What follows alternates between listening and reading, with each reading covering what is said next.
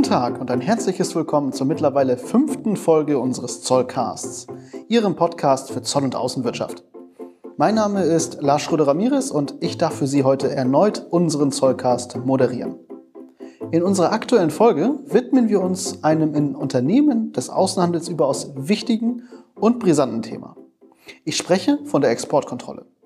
Überaus erfreut bin ich dementsprechend, dass wir heute eine wahre Koryphäe in diesem Bereich als Gast vor Ort haben.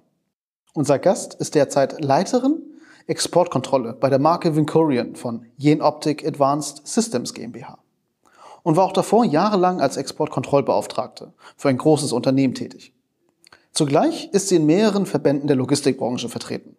Zum Beispiel beim BGA und dem BDSV. Kurzum, ich habe es heute mit einem wahren Großkaliber der Exportkontrolle zu tun.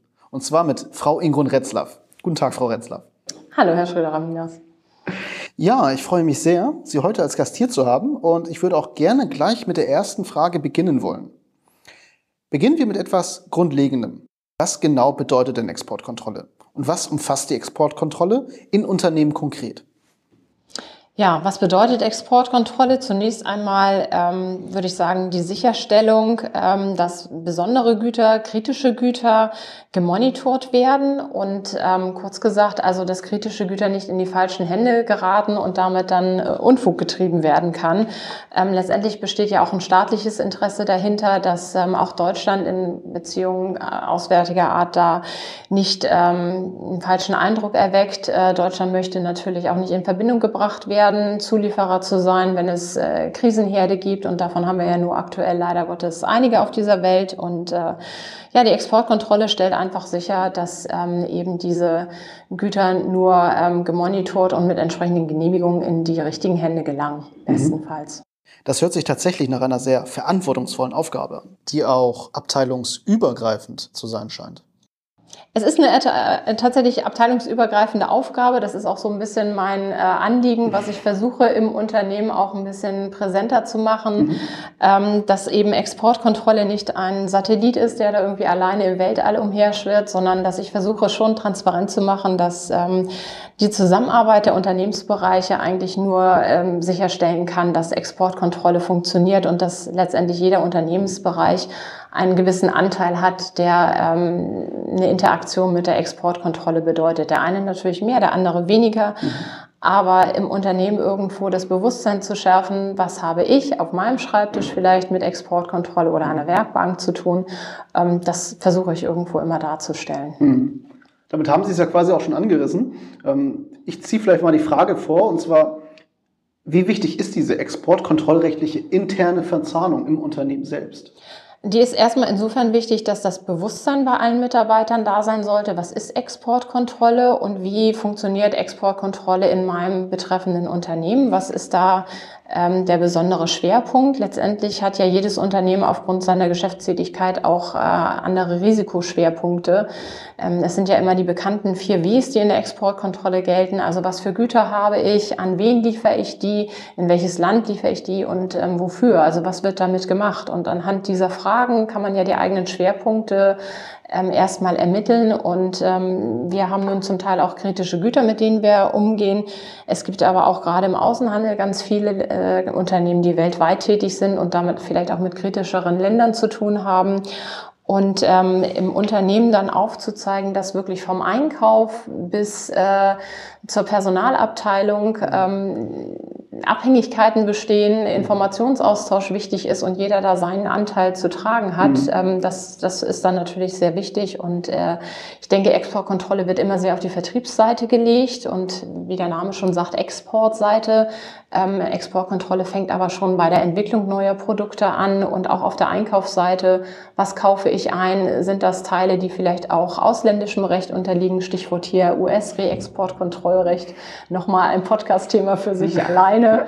Ähm, also da schon mal aufzuzeigen, wo kann eben auch von anderen Enden schon mitgedacht werden, dass wir ähm, nicht am Ende der, der Lieferkette vielleicht einen, einen äh, Showstopper haben und nicht liefern können oder nur unter beschwerten Bedingungen. Mhm. Das hört sich ja schon danach an, dass Exportkontrolle ein ganz elementarer Bestandteil der Compliance ist.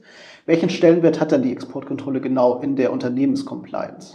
Naja, es ist erstmal natürlich auch ein wichtiger Faktor, wenn es darum geht, ähm, das Unternehmen als solches vor Sanktionen zu schützen, aber natürlich auch die Mitarbeiter. Wenn durch eine funktionierende Exportkontrolle Rechtssicherheit gewährleistet ist, mhm. dann schützt es natürlich einerseits das Unternehmen vor Sanktionen, sei es vor Bußgeldern, ähm, allerdings auch ein großer Reputationsschutz, weil wenn man erstmal als Headline in der Tagesschau war, dann braucht man sich über zukünftiges Geschäft auch nicht mehr so viele Gedanken machen. Aber wenn ich funktionierende Prozesse habe, ähm, eine funktionierende Organisation habe, dann sind natürlich auch die einzelnen Mitarbeiter davor geschützt, Verstöße zu begehen. Und das gibt dann eben auch Rechtssicherheit in der Handlung. Und ähm, dann habe ich vielleicht auch engagiertere Mitarbeiter, die nicht vor Unsicherheit nichts tun, sondern eben genau wissen, was sie tun und mhm. lassen sollen und dann äh, sich entsprechend auch einbringen können. Mhm. Können Sie die strategische Bedeutung einer funktionierenden und effizienten Exportkontrolle im Unternehmen weiter ausführen?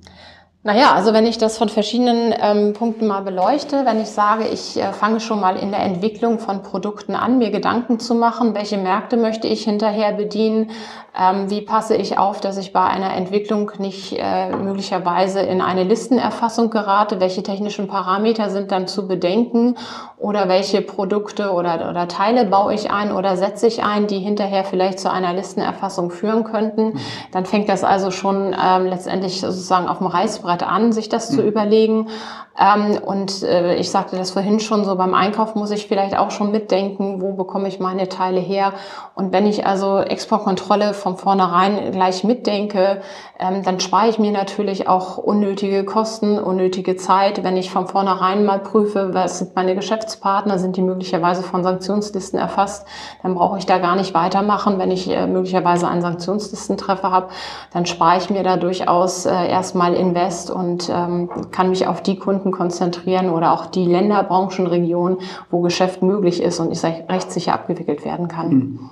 Als kurze Anekdote vielleicht dazu in Vorbereitung auf unseren Podcast habe ich heute tatsächlich eine Software benutzt zur Sanktionslistenprüfung. Fand ich ganz spannend, also dementsprechend. Und? War ich ein Treffer? Nein, Sie waren kein Treffer. Ähm, heute im Jahr 2021 ist insbesondere ja das Internet eine Gefahrenquelle geworden, trotz all seiner Vorzüge. Vor diesem Hintergrund, inwiefern sehen Sie sich in Ihrer Arbeit mit Cybersecurity und der Überwachung von IT-Prozessen konfrontiert? Also zwischen IT und Exportkontrolle besteht natürlich eine immer weitere Verzahnung, ähm, letztendlich aus unterschiedlichen Bereichen. Wir haben natürlich aus der Exportkontrolle heraus das Thema Technologietransfer, das heißt die unverkörperte Ausfuhr. Also wenn ich gelistete Güter habe und dann die dazugehörige Technologie betrachte, ist die genauso natürlich von der Genehmigungspflicht erfasst. Äh, und diese ähm, immateriellen Güter äh, zu kontrollieren, dazu brauche ich natürlich auch irgendwo die IT, weil diese Daten sind irgendwo gespeichert. Äh, da kommen wir ganz schnell zum Thema Datensicherheit. Wie setze ich ähm, da die richtigen Flags, dass also Daten nicht ungenehmigt verteilt werden ähm, da muss ich Konzepte mit der IT letztendlich erarbeiten, sei es über äh, Zugriffsberechtigung, ähm, sei es auch generell das Thema Datenklassifizierung, also sicherzustellen, dass ich überhaupt die Daten identifiziert habe, die es zu schützen gilt. Wir haben äh, neu das Thema ISO 27001, auch da die Zertifizierung. Das funktioniert nicht, wenn man da nicht irgendwo sich an einen Tisch setzt und guckt, welche gemeinsamen Ziele man hat. Ähm, wir haben immer mehr von unseren Kunden auch vertragliche Regelungen, die ähm, erfordern, dass wir zum Thema Data Security Vorgaben erfüllen und entsprechende Maßnahmen getroffen haben.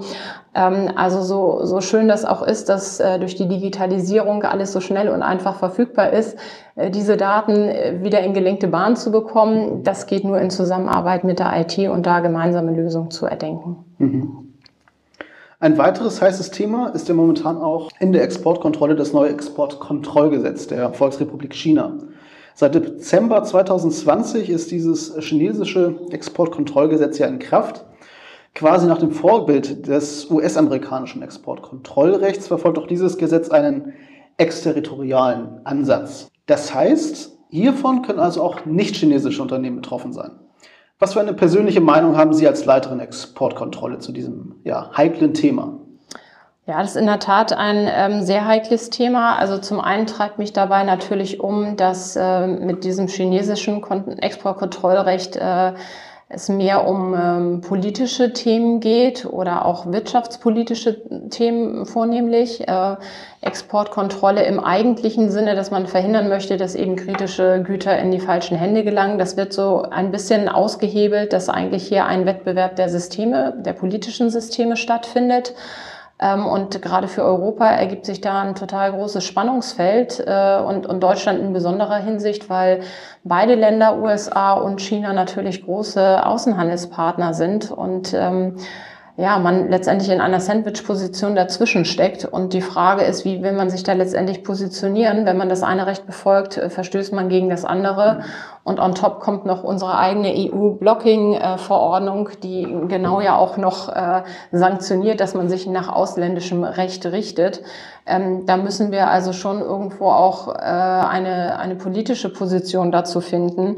Ähm, aktuell ist für mich China, da wir zum Teil auch ähm, in der Sicherheitsindustrie tätig sind, nicht ganz so brisant. Ähm, ich frage mich nur, wo halt die Reise hingeht, wenn immer mehr Länder anfangen sollten, extraterritoriale Beschränkungen aufzuziehen ähm, und es eben gar nicht mehr um den eigentlichen Zweck geht, sondern mehr darum, eben äh, Wirtschaftssanktionen auszuleben und äh, ob das dann noch dem eigentlichen Ziel gerecht wird und letztendlich welche Bürden auch den Unternehmen damit auferlegt werden. Denn äh, die Sicherstellung, diese ganzen Vorgaben einzuhalten, zu monitoren und dann auch noch umzusetzen, das wird immer mehr Kapazitäten erfordern, äh, die die Unternehmen gar nicht leisten können.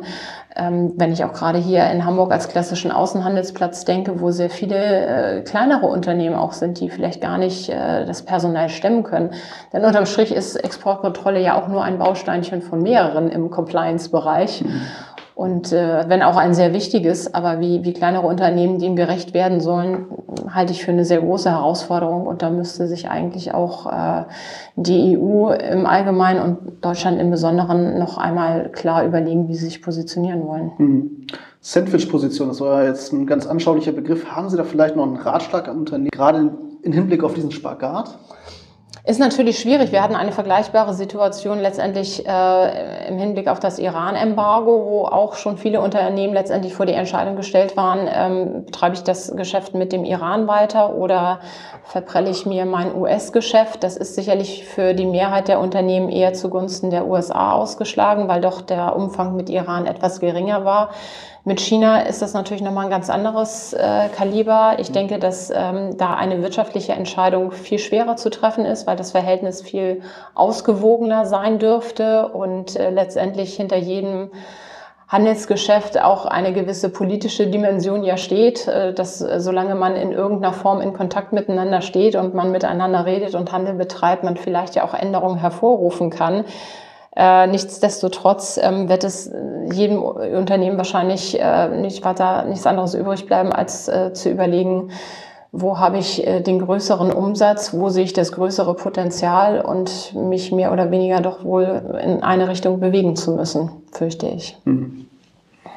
In der Exportkontrolle passiert ja ständig etwas Neues. Ich denke, das wurde jetzt auch im Rahmen unseres bisherigen Gesprächs ziemlich klar.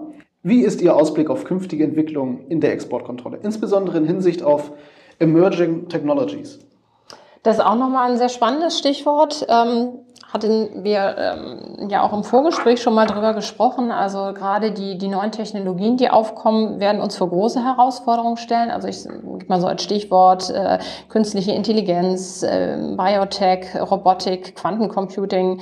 3D-Druck, äh, Data Analytics, äh, all solche Themen, die wird es zukünftig irgendwo zu behandeln geben. Und wenn ich mir überlege, dass äh, die Novelle der Dual-Use-Verordnung ähm, jetzt alleine schon sechs Jahre gebraucht hat, um auf den Weg zu kommen, äh, dann frage ich mich, äh, so schnell wie die technischen Entwicklungen fortschreiten, wie wollen wir dann mit den Regeln hinterherkommen? Erstmal zu definieren, was wir überhaupt kontrollieren wollen, also das zu definieren und das Zweite, wie soll das dann kontrolliert werden? Ähm, das Zweite ist natürlich auch, dass äh, früher die Tendenz war, dass äh, technische Innovationen mehr militärgetrieben waren, GPS, Internet etc. Das sind Entwicklungen, die aus dem militärischen Kontext kamen, die dann ins Zivile übergeschwappt sind. Mittlerweile ist es ja so, dass viele Innovationen aus dem zivilen Bereich eigentlich kommen und die äh, Militärtechnik manchmal äh, dahinterherhinkt und sagt, oh, das sind Sachen, die wir auch für uns nutzen können, da einfach auch die Grenze zu ziehen, was ist jetzt äh, mehr Rüstung und was ist zivil, wird schwierig sein. Alles pauschal immer als Dual Use äh, zu betrachten, wird der Sache sicherlich auch nicht gerecht werden. Ähm, wir hatten die Diskussion ja auch bei der Dual Use Novelle ähm, Catch-all-Tatbestände ähm, in Bezug auf Verwendung sehr massiv auszuweiten. Es wurde Gott sei Dank nur auf Überwachungstechnik beschränkt. Ich sage in Anführungsstrichen nur, weil das ein anschauliches Beispiel ist. Überwachungstechnik brauche ich auch, um Infrastruktur irgendwie zu monitoren, also ein ganz klassischer ziviler Bereich. Ähm, wie sollen Unternehmen das immer wieder sicherstellen, äh, die, die Verwendung äh, zu monitoren und äh, dadurch zu verhindern, ähm, dass etwas in falsche Hände gerät. Da wird sehr viel politische Absicht auch in die Verantwortung von Unternehmen gelegt und äh, das, das wird sehr herausfordernd werden und die technischen Entwicklungen schreiten so schnell voran, dass ich ähm, ja insofern positiv in die Zukunft blicke, dass äh, unsere Arbeitsplatzbeschreibung sehr umfangreich wird und dass äh, die Bedeutung zunimmt und äh, wir unverzichtbarer werden. Aber letztendlich wird es äh, sehr große Herausforderung sein, da zu definieren, was kontrolliert werden soll und wie es kontrolliert werden soll. Mhm. Arbeitsplatzbeschreibung ist ein tolles Stichwort, Frau Itzlaff. Was mich natürlich auch interessiert, wie so der typische Berufsalltag einer Leiterin Exportkontrollbeauftragten aussieht. Ja, können Sie das vielleicht ausführen? Ja, ich komme erstmal morgens ins Büro, begrüße meine Mitarbeiter bestenfalls und ähm, ja, dann schaue ich mal, was so anliegt. Also, ich nehme natürlich auch eine koordinierende Funktion ein. Ähm, das heißt, ich äh, bin mit Ansprechpartner in Projekten, die eben abteilungsübergreifend ähm, aufgestellt sind und äh, vertrete da eben die Aspekte der Exportkontrolle, was ich vorhin schon ausführte. Ich versuche da dann eben auch aufzuzeigen, wo unsere Belange schon mitgedacht werden sollten. Ähm, wir haben gerade vor kurzem auch ein neues Projekt mit Stammdaten ähm, gestartet. Äh, auch da haben wir einen großen äh, Anteil dran und ein großes Interesse, ähm, dass der Bereich Exportkontrolle damit bedacht wird. Ähm, und dann gibt es konkrete Anfragen. Ich stehe ähm, natürlich als, als Ratgeber mit zur Verfügung, sowohl für die ähm, anderen Abteilungen als aber auch, dass wir uns innerhalb der Abteilung austauschen über Sachverhalte. Ähm, dann kümmere ich mich um das Thema Schulung der Mitarbeiter, ähm, habe natürlich auch noch eine weitere Niederlassung zu betreuen, wo ich dann dann und wann auf Reisen bin. Nehme ja auch die Verbandsfunktion wahr, ähm, und bin teilweise natürlich auch so ein bisschen das Bindeglied in die politische Ebene, wenn es darum geht, ähm, Genehmigungsanträge weiter zu verfolgen und zu monitoren und auch äh, sicherzustellen, dass wir die erforderlichen Genehmigungen auch tatsächlich ähm, erhalten. Es wird nicht langweilig ja. und das Spannende ist natürlich, dass man auch am politischen Geschehen immer irgendwo mit dran ist und äh, ja, was so in den Nachrichten immer läuft, das äh, findet sich in der einen oder anderen Form tatsächlich dann auch auf dem Schreibtisch wieder. Also es wird nicht langweilig. Zu guter Letzt, würden Sie mir und unseren Zuhörern vielleicht berichten, was Sie privat gerne tun, wenn Sie sich mal nicht mit dem Thema Exportkontrolle beschäftigen? Ja, gibt es das überhaupt damit nicht beschäftigen? Nein, Nein natürlich. Ähm, ja, ich habe tatsächlich vor ein paar Jahren ähm, eine Ausbildung zur Yogalehrerin gemacht, einfach ah. um mich mit dem Thema mal ein bisschen näher zu beschäftigen, weniger um jetzt noch äh, nebenbei zu unterrichten. Aber äh, da versuche ich dann immer für mich nochmal so einen kleinen Ausgleich zu mhm. finden. Ähm, und dann habe ich ja noch äh, Familie, zwei Kinder. Ähm, da versuche ich dann die Zeit auch irgendwo mit Familie äh, zu genießen ähm, und ansonsten gerne auch Zeit äh, mit Lesen zu verbringen. Es gibt immer so einen Stapel von Büchern, die ich noch auf, auf meiner To-Do-Liste habe und äh, ja, wenn wir dann noch schöne Urlaube machen, ähm, dann ist das so das Rundumpaket, wo, wo ich ein bisschen Ausgleich finde. Faszinierend. Besonders Yoga nehme ich mal mit. Äh, meine Freundin hat mir auch schon öfter mal davon berichtet, dass es gut tun soll. Vielleicht wage ich mich auch mal an Yoga heran. Zumindest lohnt sich das Probieren alle Mal und äh, wenn es manchmal hoch hergeht, äh, hilft es dann doch vielleicht einen kühlen Kopf zu bewahren. Ein guter Tipp. Auf jeden Fall. Liebe Frau Elstaff, vielen herzlichen Dank für Ihre hochinteressanten Ausführungen und diesen Einblick in die Welt der Exportkontrolle. Es war sehr lehrreich und mir persönlich war es auch ein Vergnügen, mit Ihnen über das Thema Exportkontrolle zu sprechen. Mir und unseren Zuhörern ist nun wohl eindrücklich bewusst geworden, wie wichtig funktionierende und effiziente Prozesse in der Exportkontrolle in Unternehmen sind. In der Hamburger Zollakademie vermitteln wir auch genau das in unseren Praxisseminaren. Wir bieten eine Reihe von Seminaren im Bereich der Exportkontrolle an. So zum Beispiel unser ganztägiges Praxisseminar Exportkontrollbeauftragte im Unternehmen. Dort referieren Sie ja auch, Frau Retzlaff. Ganz genau. Liebe Zuhörer, wenn Sie also noch mehr von Frau Retzlaff hören und sehen möchten, dann melden Sie sich jetzt an für dieses Praxisseminar. Der nächste Termin ist am 3. November 2021. Den Link zur Anmeldung finden Sie wie üblich in der Beschreibung zu unserer Podcast-Folge. Ich möchte mich auch noch einmal herzlich bei unseren Zuhörern bedanken und würde mich natürlich auch sehr darüber freuen, wenn Sie unserem Podcast eine positive Bewertung dalassen würden. Und freuen tue ich mich natürlich auch schon auf die nächste Folge und sage bis dahin, bleiben Sie gesund, bis zum nächsten Mal.